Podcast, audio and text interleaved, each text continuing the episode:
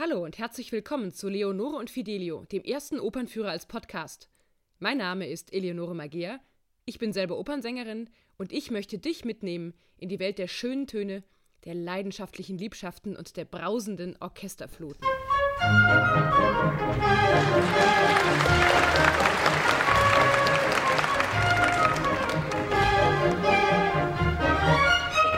Da sind wir schon mit der zweiten Episode von Leonore und Fidelio. Jetzt wird's also ernst und ich erzähle euch den Inhalt der Zauberflöte. Habe ich ja beim letzten Mal versprochen und was man versprochen hat, das muss man auch halten. Das hat nämlich auch meine Oma aber gesagt und mit meiner Oma war ich auch das erste Mal in der Oper. Da war ich acht und ich fand die Zauberflöte total schön und es hat mich wahnsinnig fasziniert, besonders die Königin der Nacht mit ihren hohen Tönen. Mozart schrieb die Zauberflöte kurz vor seinem Tod im Jahr 1791 zusammen mit einem Schauspieler, Sänger oder Entertainer, könnte man sagen, Emanuel Schikaneder. Der konnte singen und war sowas wie vielleicht heute Harpe Kerkeling oder Stefan Raab und hat für sich selber dann auch eine Rolle reingeschrieben in die Zauberflöte, die Mozart erstmal gar nicht vorgesehen hatte, nämlich den Vogelfänger Papageno. Das erklärt auch, weil Schikaneder sehr, sehr viele Vorstellungen der Zauberflöte gespielt hat, warum Papageno für uns auch heute noch ein solcher Sympathieträger ist. Wenn es nämlich in der Zauberflöte irgendwie zu opernhaft und zu intellektuell zugeht, sagt er, das ist mir zu hoch. Mir reichen Essen und Trinken und eine hübsche Frau und ein Glas Wein. Hat also sehr pragmatisch vernünftige Ansichten der Mann. Kommen wir zum Anfang. Ein Prinz, Tamino, ein Tenor, klar, verirrt sich und fällt beim Anblick einer schrecklichen Schlange in Ohnmacht. Gerade noch rechtzeitig kommen drei verschleierte Damen und erledigen das Biest und verlieben sich selbst durch ihre Schleier hindurch ein bisschen in ihn. Die sind nämlich sowas wie die heiligen drei Damen der Königin der Nacht und dürfen leider nichts mit Männern haben. Dann gehen sie zur Königin der Nacht, um von dem Fang zu berichten. Und hier tritt Papageno, der Vogelfänger, auf, der den Prinzen begrüßt, der gerade aufwacht. Beide gruseln sich ganz schön vor der toten Schlange. Und Papageno, der gerne mal so ein bisschen angibt, sagt: Oh, den habe ich mit bloßen Händen erwürgt. Und in dem Moment kommen gerade auch die drei Damen zurück und hören das und finden es nicht lustig, dass Papageno gelogen hat und sich selber dafür den Helden ausgegeben hat und verpassen ihm ein Schloss vor den Mund, dass er nicht mehr sprechen kann. Aber sie kümmern sich auch um Tamino, denn wir brauchen ja, wissen wir, ein verliebtes Paar. Sie geben also Tamino das Bild der Tochter der Königin der Nacht mit Namen Pamina. Das kann man sich so vorstellen wie bei so einem Internet-Date. Da sieht Tamino eben auch das Foto und verliebt sich sofort in sie und singt die Tenorarie der Oper. Dies Bildnis ist bezaubernd schön.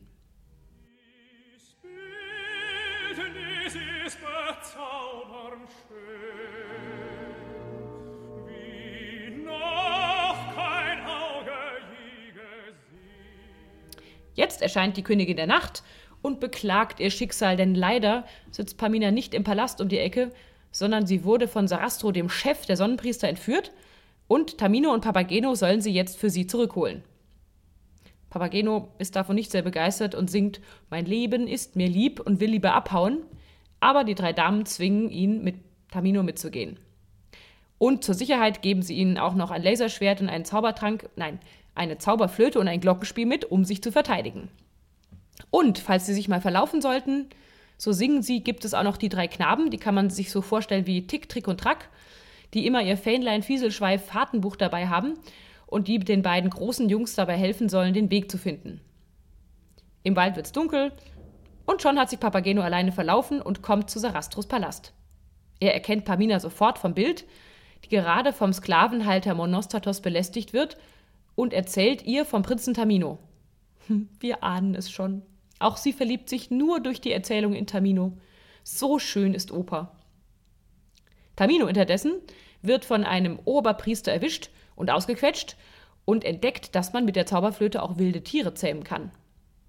Als dann kurz danach Papageno und Pamina aus Sarastros Palast fliehen wollen, werden alle auf einmal zusammen von Monostatos erwischt, als Sarastro gerade nach Hause kommt. Sarastro behält erstmal alle da und will Papageno und Tamino prüfen, bevor irgendwelche Liebesgeschichten Zukunft haben, denn ohne Prüfung keine Braut. Dann ist Pause.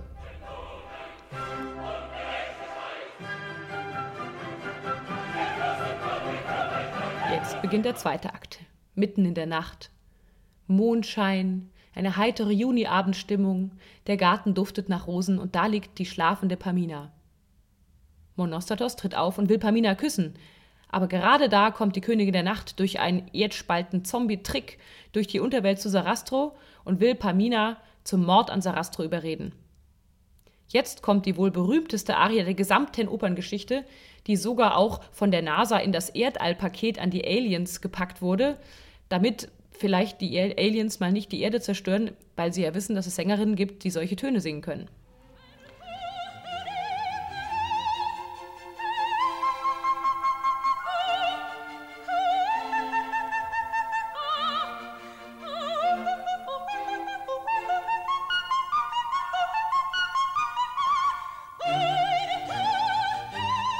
Viele Koloraturen und fünf hohe Fs später rauscht die Königin der Nacht ab. Monostatos verlangt Liebe von Pamina oder er würde sie umbringen. Gerade noch rechtzeitig kommt Sarastro dazu und beruhigt Pamina mit der Arie: In diesen heiligen Hallen kennt man die Strafe nicht. Pamina ist aber alles andere als beruhigt und will lieber vor der Eheschließung sich nochmal mit Tamino aussprechen. Der hat es aber blöderweise ein Schweigegelübde abgelegt, was aber sie nicht weiß woraufhin Pamina denkt, dass er sie nicht mehr mag. Voll der Klassiker. Der Mann schweigt, die Frau zetert, der Mann schweigt weiter. Naja. In der Oper hingegen singt Pamina eine traurige Arie und eine noch traurigere Szene und will sich umbringen. Papageno hat überhaupt gar keine Lust auf Prüfung und auch nicht auf Schweigen und unterhält sich deswegen, weil es ihm langweilt, mit einer alten Dame, die sich aber dann als die junge, hübsche, federbehaftete Papagena herausstellt. Mädchen oder Weibchen wünscht Papageno sich. O so ein sanftes Täubchen, wer Seligkeit für mich, wer Seligkeit für mich. Aber weil er eben so eine Plaudertasche war und keine Prüfung geschafft hat, nehmen die Priester sie ihm wieder weg. Da ist er auch furchtbar traurig und will sich auch gleich an einem Baum aufhängen, aber noch rechtzeitig verhindern die drei Knaben alle Selbstmorde, den von Pamina und auch den von Papageno, und bringen die Paare zusammen.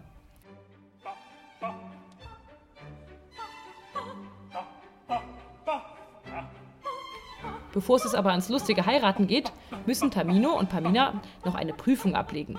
Sie müssen durch die Feuer- und die Wasserwelten wandern.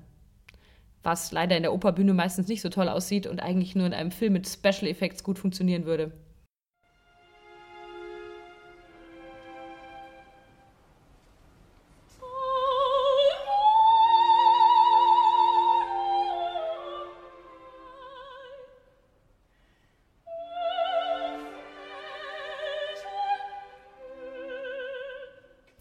Dank der Zauberflöte, die Paminas toter Vater mal geschmitzt hat, sind sie beide geschützt und am Schluss sind alle froh und singen einen heiteren Schlusschor. Naja, nur die Königin der Nacht samt Gefolgschaft ist raus aus der Nummer und versinkt in ewiger Nacht. Oder ich stell's mir so vor, sie geht mit den drei Damen und Monostatos erstmal auf einen Whisky in die nächste Bar und reißt sich vielleicht jemand Neues auf. Ja, das war's also mit der Zauberflöte. Und nächste Woche kommt dann schon meine Lieblingsoper dran, La Traviata. Kann Sterben schöner sein? Auf keinen Fall. Und wenn ihr neugierig seid, wie ich denn als Sängerin so klinge auf der Opernbühne, dann schaut doch mal auf meiner Webseite www.eleonore-magier.de vorbei. Gerade bin ich in Brüssel. Oder ihr findet mich auch auf Facebook, YouTube und Twitter. Bis dann. Tschüss.